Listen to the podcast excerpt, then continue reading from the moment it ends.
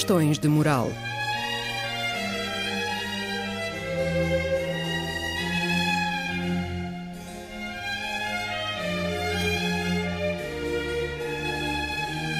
Escrito e apresentado por Joel Costa.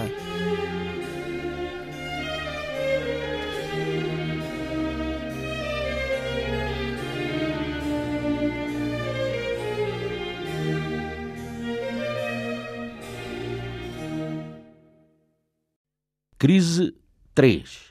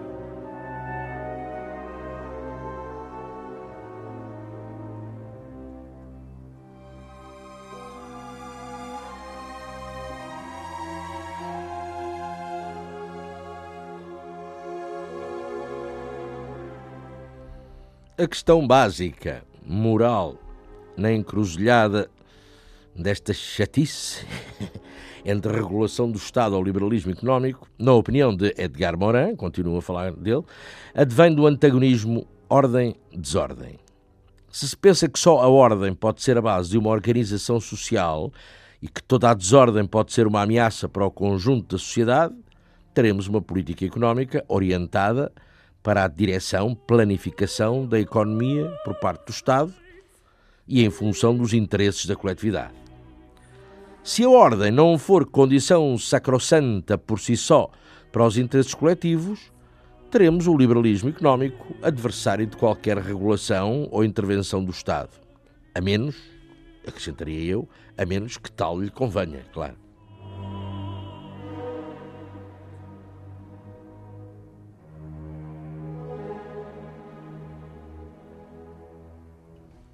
Sei lá, pode residir aqui, neste dilema ordem-desordem, o cerne das complicadíssimas questões mundiais com que temos sido bombardeados nos últimos tempos.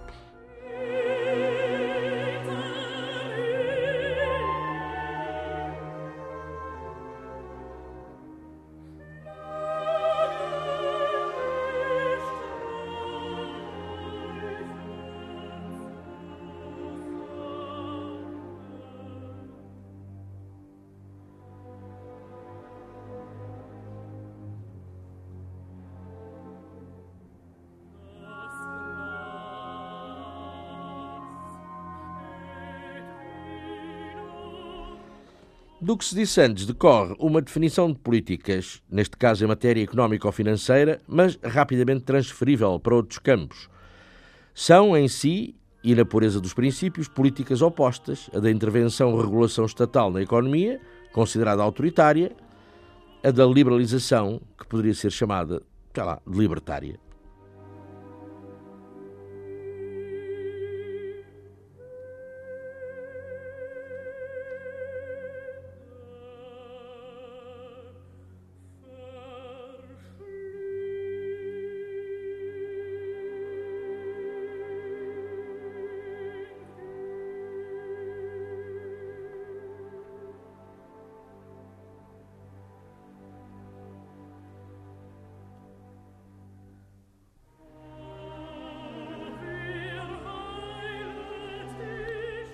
E se no princípio liberal de política económica o tópico moral é o da indiferença pelas consequências de qualquer tipo de eliminação e de liquidação de empresas ou de oportunidades de trabalho, sempre com a mira centrada nas vicissitudes da concorrência, no princípio do Estado autoritário e regulador interventor, a tendência seria para subestimar a criatividade económica, tanto de indivíduos como de grupos uma indiferença perante o estado de liberdade dos cidadãos e da importância da concorrência e dos antagonismos no evoluir das sociedades humanas. Entre os dois venha ao diabo e escolha, e a escolha dependerá sempre do ponto de vista e da situação social de cada um.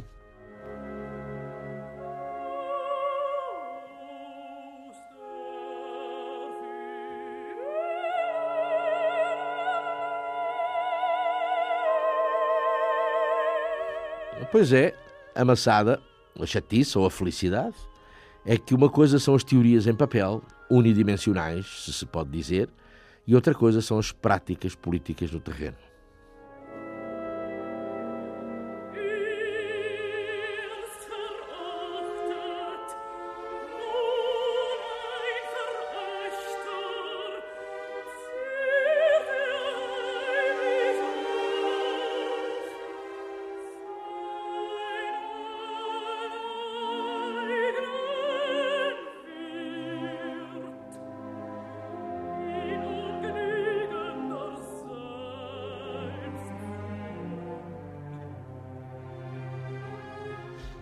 Na realidade dura e crua das práticas políticas, as visões estatal-liberal tendem a coexistir em sobreposição ou em sucessivas alternâncias.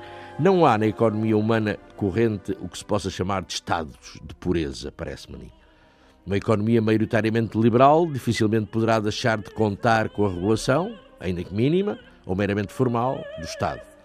E nem uma economia planificada e abstratamente programada pode prescindir do mercado ou dos elementos de anarquia funcional. O elemento humano, digamos assim, que se move nos subterrâneos de qualquer programação prévia.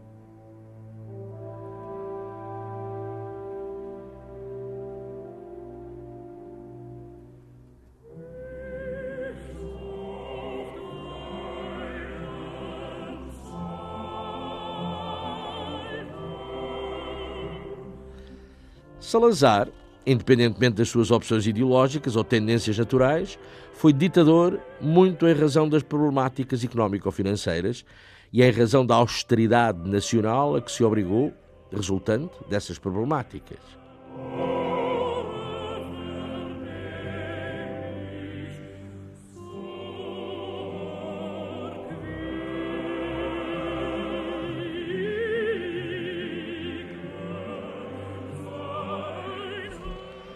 Concentração dos poderes de Estado estava, de início, no gabinete do próprio Salazar, enquanto foi Ministro das Finanças. Salazar, para ser Ministro das Finanças, exigiu um direito de veto sobre o mais pequeno aumento de despesa pública. Uma situação nada comum, aliás. Nada comum, é, mas prontamente aceito por todo o gabinete, o que desse modo deslocava o centro da decisão política, em absoluto, para a figura do Ministro das Finanças, a quem os outros ministros sacramentalmente teriam de bater à porta a pedir batatinhas. Prioridade às finanças públicas.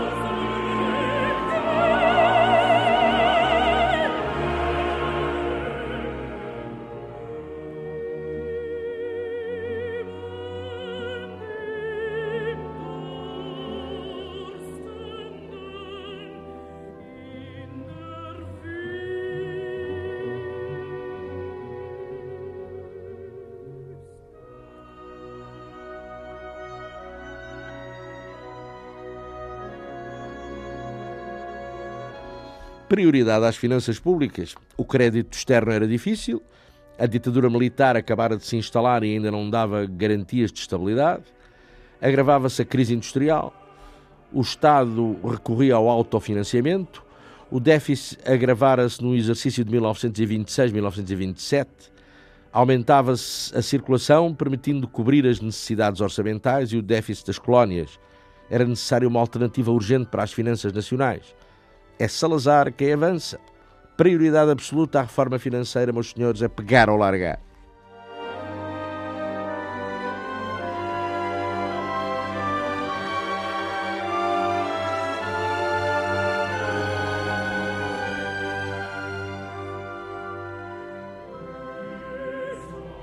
Salazar disse depois: a prioridade da reforma financeira não foi aceite pacificamente.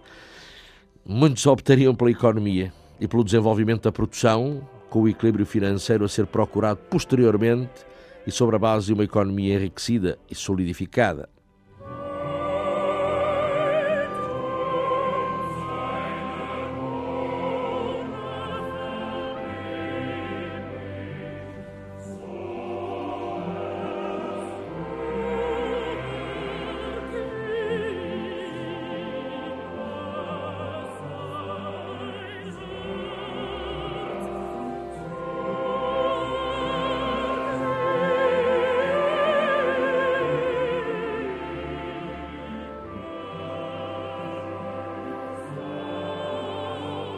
E pronto, com a prioridade posta nas finanças, estava dado o tiro de partida para uma austeridade, o que equivale a dizer para uma impopularidade política. E para a austeridade requeria-se um governo forte que não se obrigasse a navegar ao sabor da oscilação das circunstâncias, quer da opinião pública, quer dos resultados eleitorais. E por isso, e, e isso por um período de tempo que se adivinhava prolongado e bem prolongado. Solução: continuação da ditadura militar a opinião pública, a opinião pública acabava-se facilmente com ela, não é? Portanto, nem a opinião pública livremente expressa e nem sombras de resultados eleitorais.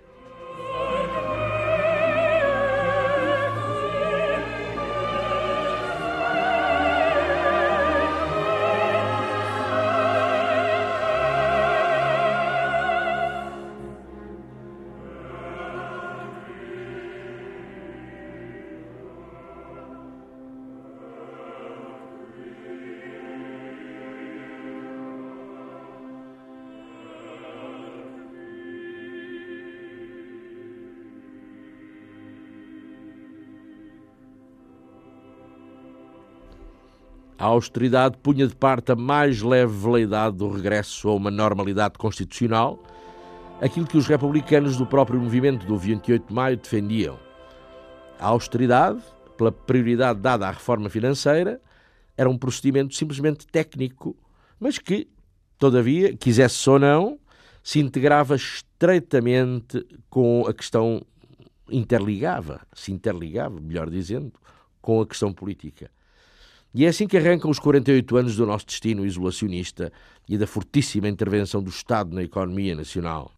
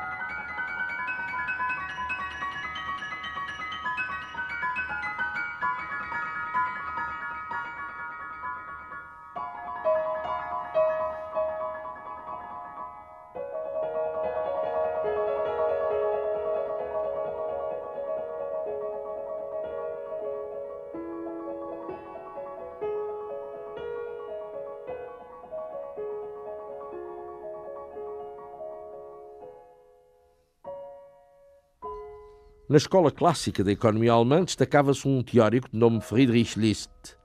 Não tem nada a ver com este List de quem ouvimos os Jogos d'Água na Vila d'Este. Friedrich, Friedrich List era teórico de uma chamada economia nacional. E estou agora vou citar. Uma nação normal possui uma língua e uma literatura, um território com recursos bem delimitado e uma população considerável.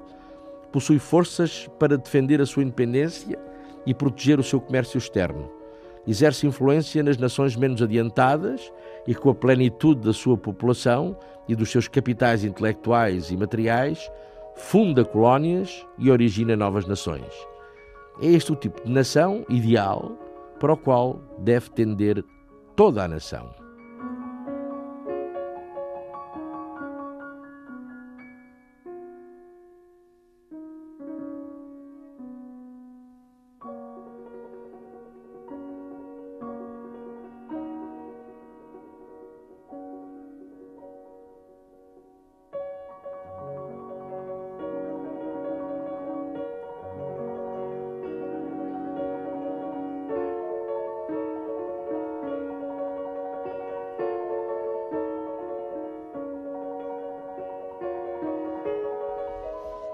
Pensava-se na riqueza de uma nação como a soma da riqueza dos seus habitantes. Mas a nação sobreviverá aos indivíduos que a compõem. Contaria, nesse caso, muito mais o poder de criar riqueza do que a riqueza concreta e considerada temporalmente num momento dado. E a noção de riqueza evolui. Já não se consideravam tanto os valores de troca como as forças produtivas.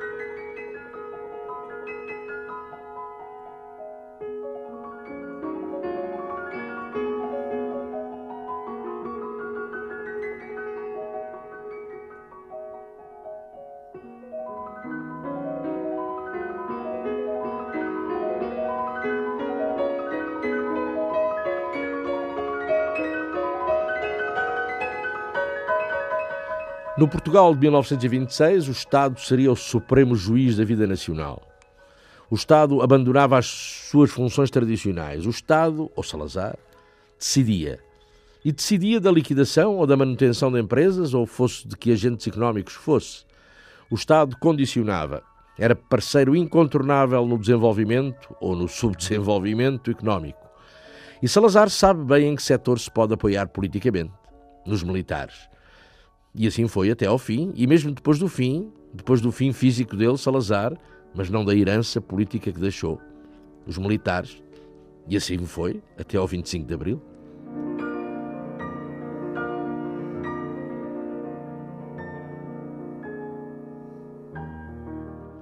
No Orçamento de Estado de 1928-1929, fica assente acabar com o déficit orçamental, estabilizar o câmbio, consolidar a dívida pública reorganizar o crédito e, por fim, pensar no fomento.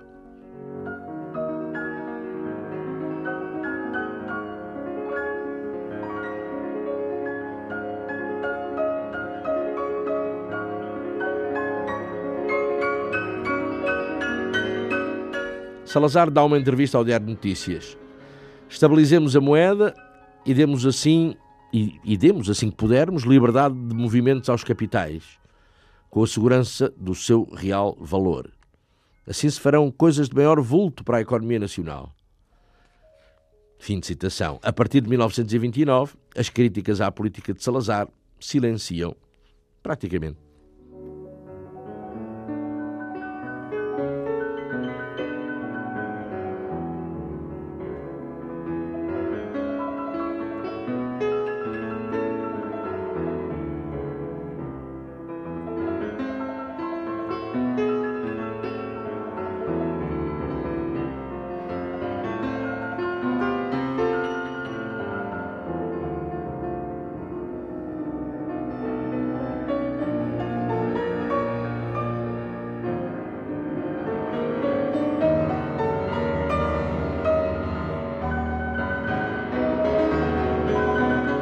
1929 cai a Bolsa de Nova Iorque. Em Portugal corre-se aos depósitos bancários. O Império está em dificuldades sérias por causa da questão das transferências. Os produtos coloniais sofrem duros reveses. A situação é crítica.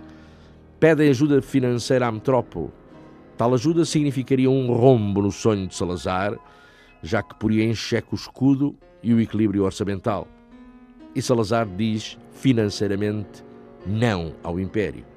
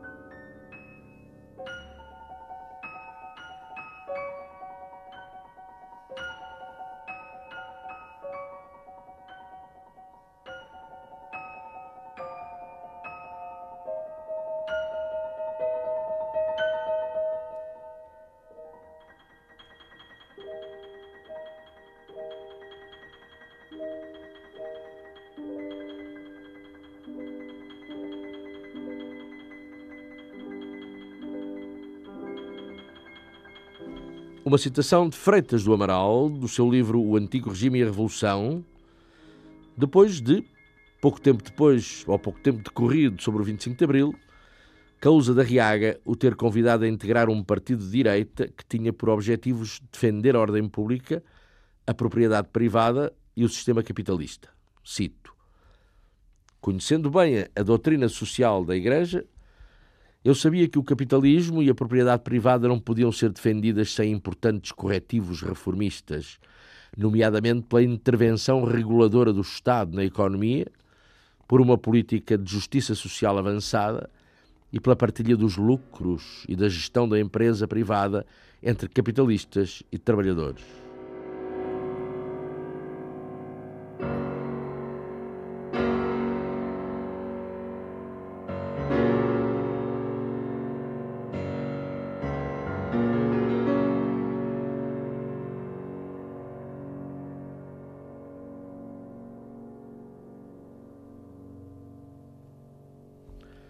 Passada a Guerra Fria e o fim do mito do poder soviético que tanto jeito deu ao complexo militar industrial americano, dá-se a crise internacional da dívida pública. Tinha, tinha que se inventar qualquer coisa. O capital não pode parar. Países houve que aceitaram sem um bater de pestanas uma coisa chamada ajustamento estrutural e que levava ao desmantelamento das estruturas sociais protecionistas, de resto, muitas delas fortemente endividadas tiveram à força que reduzir os déficits orçamentais e discutiam-se os projetos de expansão das empresas estatais e mais a conveniência de as privatizar. E as reformas liberais, dizem, tiveram algum efeito positivo, em especial sobre a estabilização dos preços e também no crescimento económico. Estávamos nos anos 80.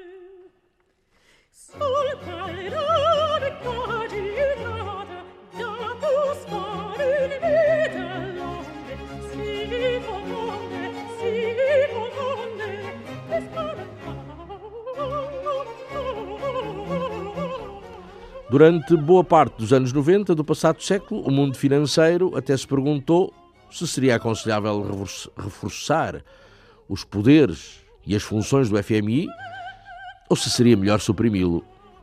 Ou talvez fosse melhor desenvolver muito mais a economia de mercado e tratar menos da proteção social.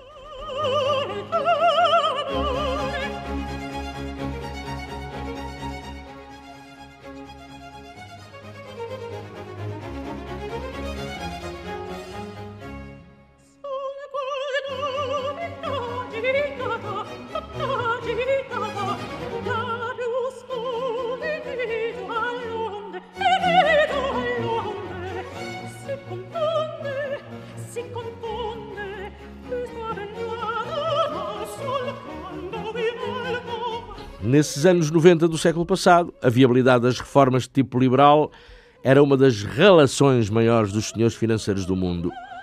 Com o andar do tempo, começava-se a temer um pouco pela democracia nos países onde as reformas liberais se aplicavam. Encarava-se o perigo da existência de um ambiente financeiro internacional que periodicamente desencadeava fortíssimas ondas de choque capazes de destruir de um dia para o outro anos de esforços e sacrifícios.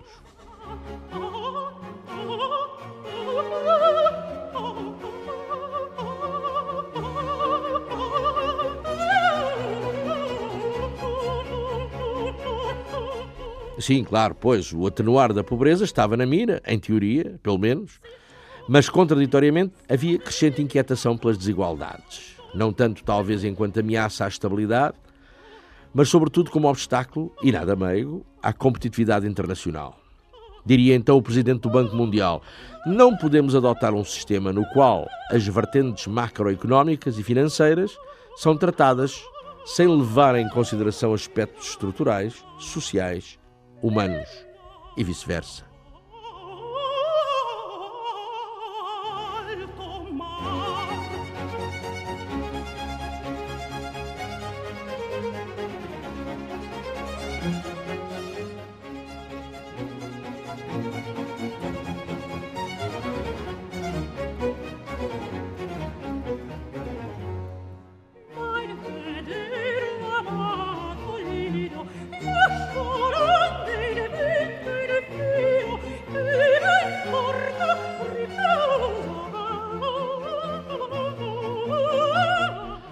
Logo no primeiro mês do ano 2000, como um eco do que se passara em Seattle, o mundo diplomático dizia que era preciso dizer um basta à mundialização como uma fatalidade.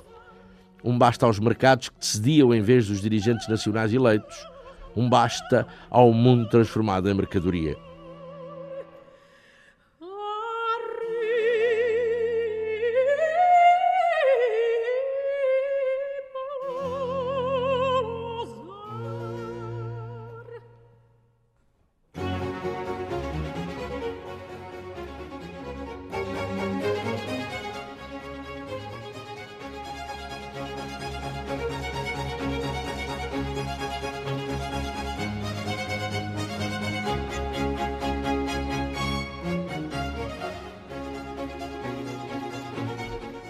Discretamente tinha-se instalado um governo real do mundo, constituído pelo FMI, pelo Banco Mundial, pela OCDE, pela OMC. Um governo não submetido ao sufrágio e sem que nenhum contrapoder o viesse a incomodar, todos cúmplices, parlamentos nacionais, partidos, média.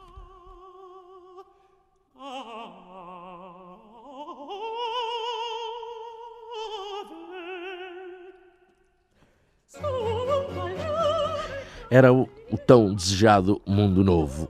Mil milhões na prosperidade. Quatro mil milhões com rendimento da mais estrita sobrevivência.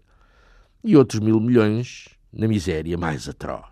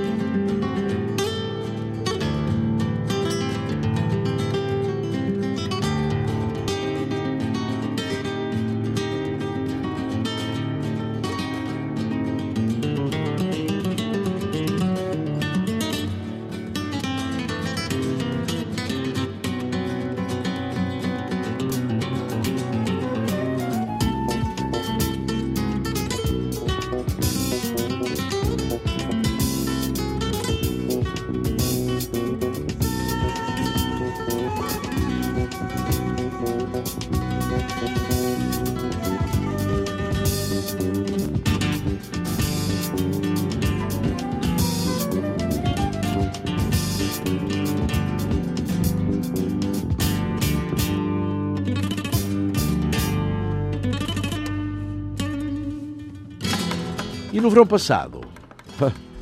Bom, no verão passado, por entre desesperadas ameaças de duríssima austeridade, a sobretaxa sobre este subsídio de Natal que atinge quem trabalha e deixa de fora o capital, duríssima austeridade que teria de tocar a todos, é? as privatizações, a taxa social única, a extinção de empresas e de institutos públicos, o emagrecimento da máquina do Estado, a instauração da meritocracia em lugar dos cartões partidários na ocupação dos cargos dirigentes, o fim aos famosos Jobs for the Boys, no verão passado, onde é que isso já vai?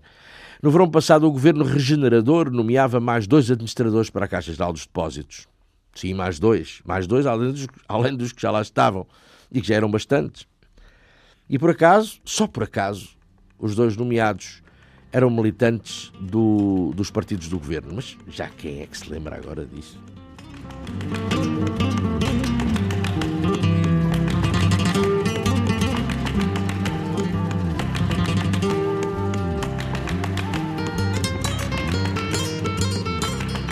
Afinal, isso da meritocracia dos não jobs for the boys, era tudo conversa, era tudo como de costume. É, se calhar era.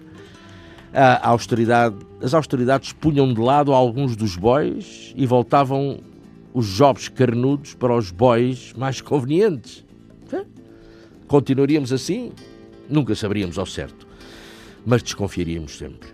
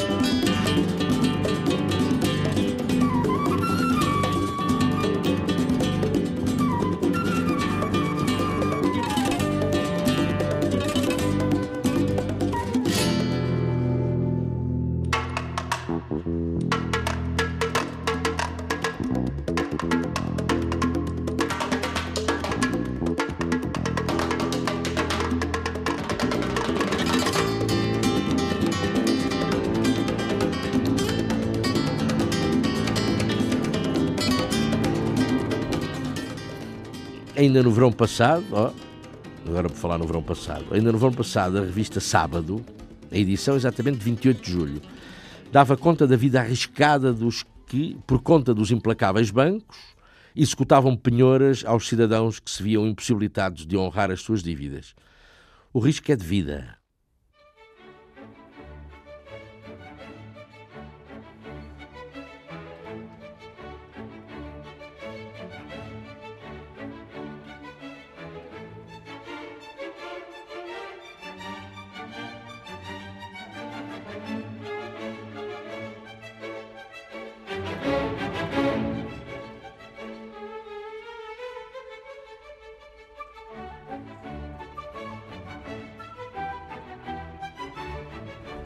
A equipa de executores de penhoras, além dos elementos da empresa encarregada, é constituída por um oficial de justiça, um funcionário do banco credor, dois polícias, um serralheiro e algumas outras pessoas com a missão de remover o recheio das casas penhoradas.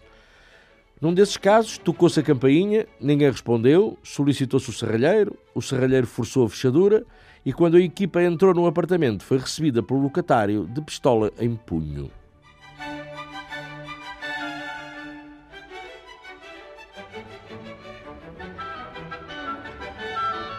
Não houve azar. Os polícias desarmaram facilmente o homem que naquele dia ficava sem casa, ou pelo menos sem os bens que lá tinha.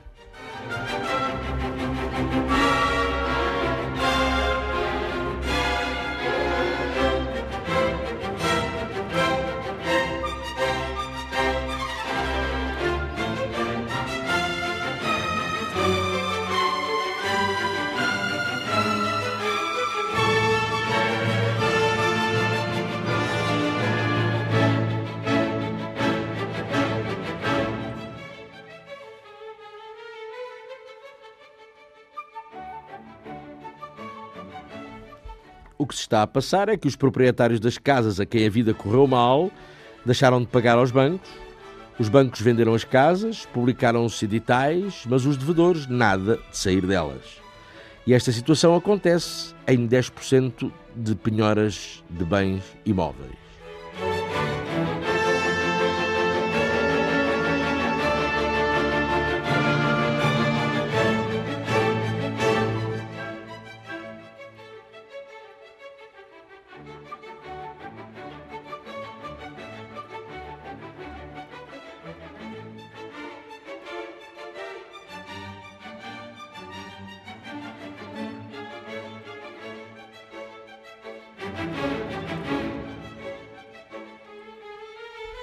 Mais normal e regular é o devedor entregar as chaves da casa sem incidentes e evitar assim o despejo compulsivo.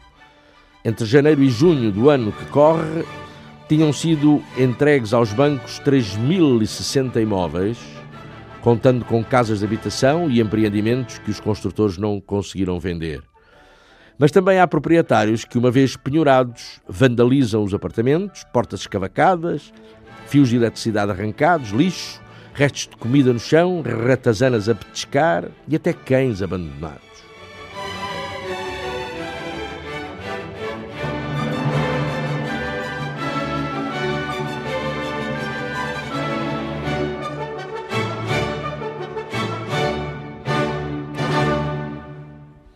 Há os devedores que saem de casa, saem de casa, vão à vida e quando regressam já não entram na casa que deixaram.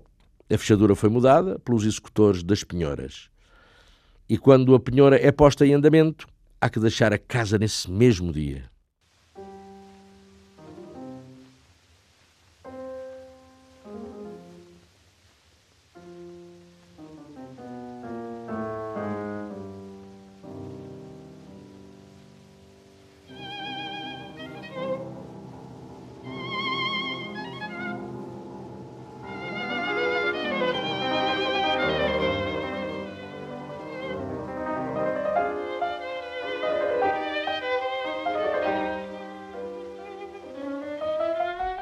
Uma senhora que se barricou com uma cômoda e recebeu os homens da penhora sentada em cima dessa cômoda.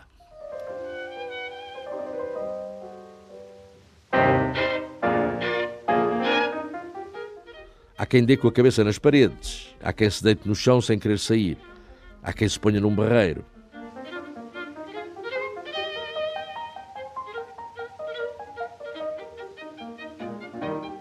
As aventuras do dinheiro podem ser trágicas ou patéticas.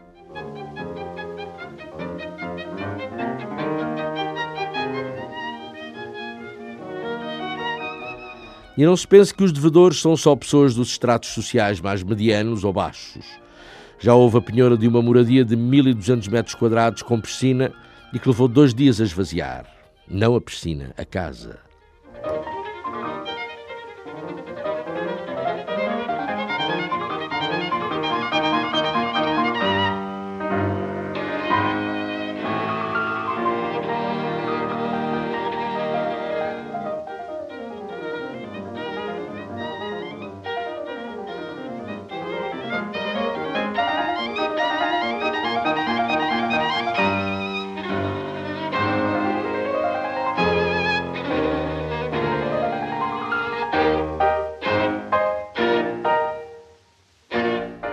Facto de haver penhora não quer dizer que a dívida ao banco esteja saldada. Mesmo depois da entrega da casa, há devedores que ainda continuam a sê-lo. São as aventuras do dinheiro e as diabruras do mercado. Se a casa valia 100 mil euros, por exemplo, cinco anos depois, pode valer só 80 mil, se os preços dos bens imobiliários baixarem. E então está à vista que o valor da venda do imóvel não chegou para pagar a dívida contraída com o banco.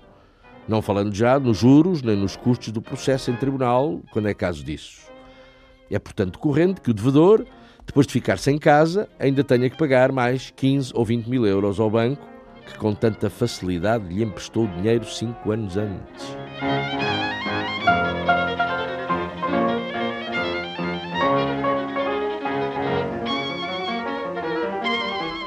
Pelo que se disse, se prova o alto valor mercantil de uma categoria de vida tão abstrata e tão aparentemente subjetiva e relativa como é o tempo. Tempo que se pode comprar e vender nos negócios do capital, como no trabalho humano.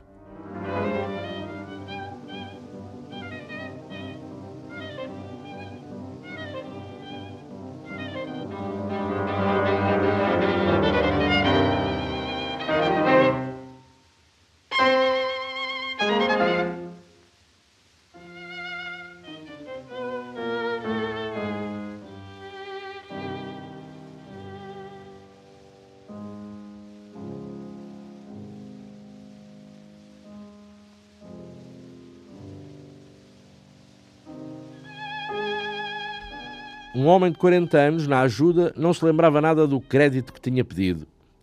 Os executores da penhora apresentaram-se. Apresentam-se, entram. O homem convida-os a sentarem-se e fecha a porta da rua à chave. Começa a falar, ao mesmo tempo que introduz munição no carregador de uma pistola e a coloca em cima da mesa entre ele e os executores. Um dos executores desata a urinar nas calças. Outro diz ao homem que não tinha ido ali para morrer. O homem continua impassível, desfiando uma lenga-lenga de histórias desgraçadas de vida, temperadas com chorrilhos de impropérios. Por fim, lembra-se. Lembra-se da dívida.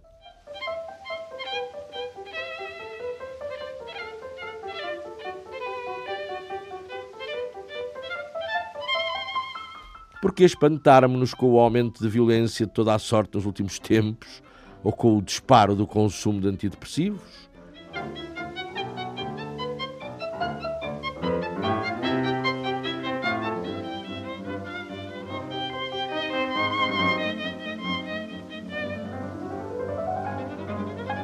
Uma vez, uma equipa de executores foi fazer uma penhora a um mini mercado e foi recebida a tiros para o ar, vá lá.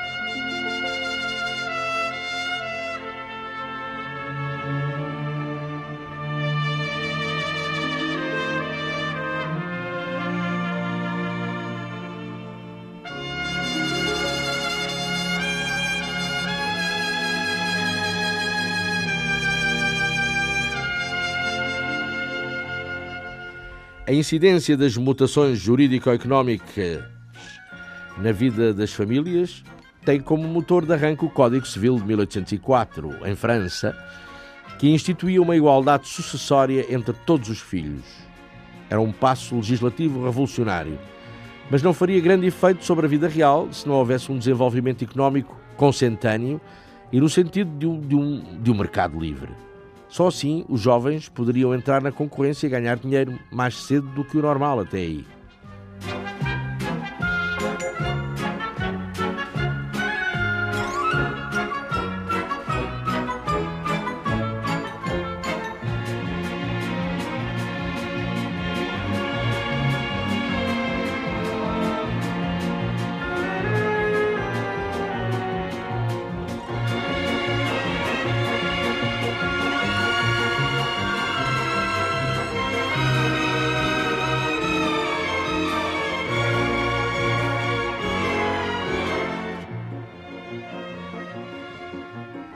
Património familiar passaria a ser dividido sem grande risco, então, de ruína financeira. E o clima moral das relações humanas muda. E o individualismo passa a ser uma condicionante de vida a levar em conta.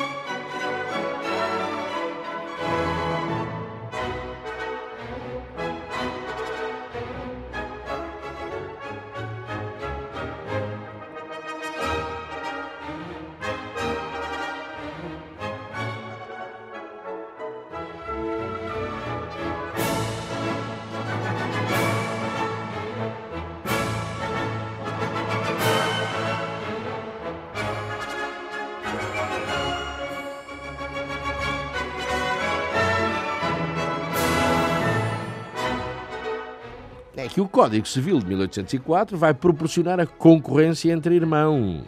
É. Na sequência disso, a sociedade adquire renovada turbulência e a sociedade torna-se egoísta. A Europa nunca assistira a nada de semelhante. Ou indigência, ou riqueza, ou mesmo opulência, e tudo a depender da iniciativa pessoal e da sorte de cada um, e do jeito para ganhar dinheiro de cada um, claro, acho eu.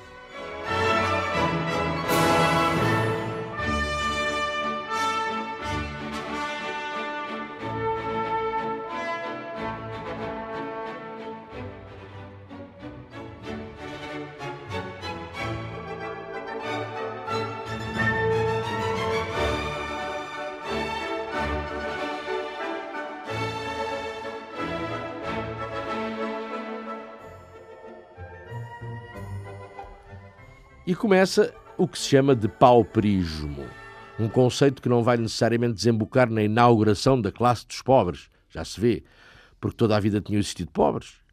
Os novos pobres, por assim dizer, é que o passaram a ser quando o apoio familiar lhes começou a ser negado, com a limpeza e com a facilidade a que estavam acostumados. E isso sem a solidariedade efetiva da comunidade. Era cada um por si.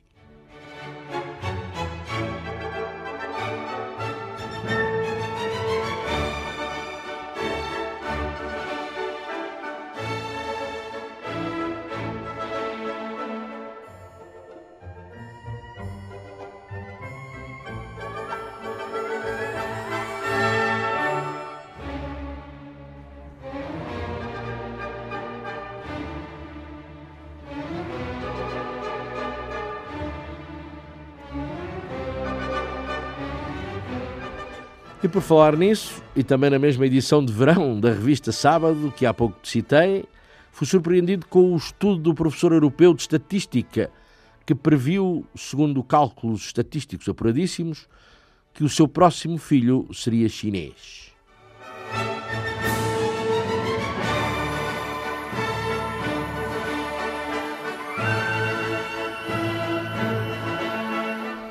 Outro estudo é de um professor da Universidade de Helsínquia e estabelece a relação entre a taxa de crescimento económico de um país e a dimensão média do pênis dos seus habitantes, em forma de U invertido. O PIB mais alto significaria qualquer coisa como um tamanho de 13 cm sendo a média mundial de 14 cm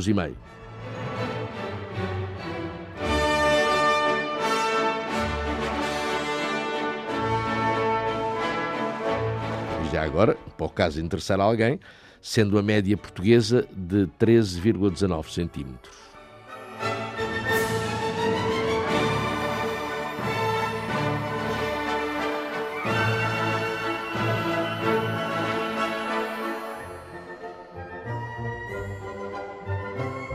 E como diz o professor Humberto Eco, eu, à força de ir deixando de acreditar em tanta coisa, já começo a acreditar em tudo.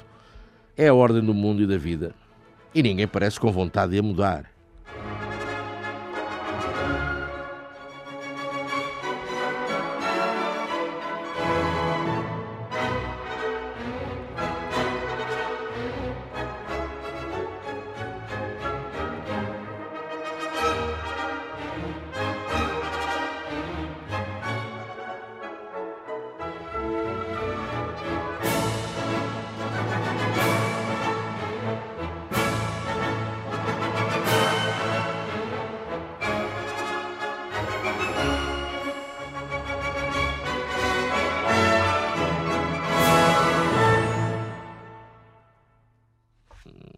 Como Ana Almeida, Dias e Cristina do Carmo, o que é que vocês, o que é que vocês estavam a dizer a respeito disto?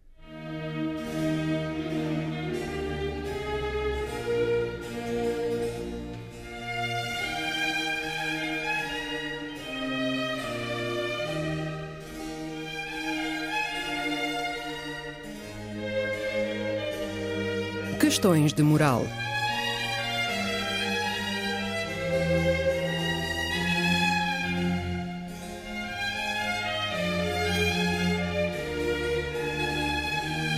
Escrito e apresentado por Joel Costa.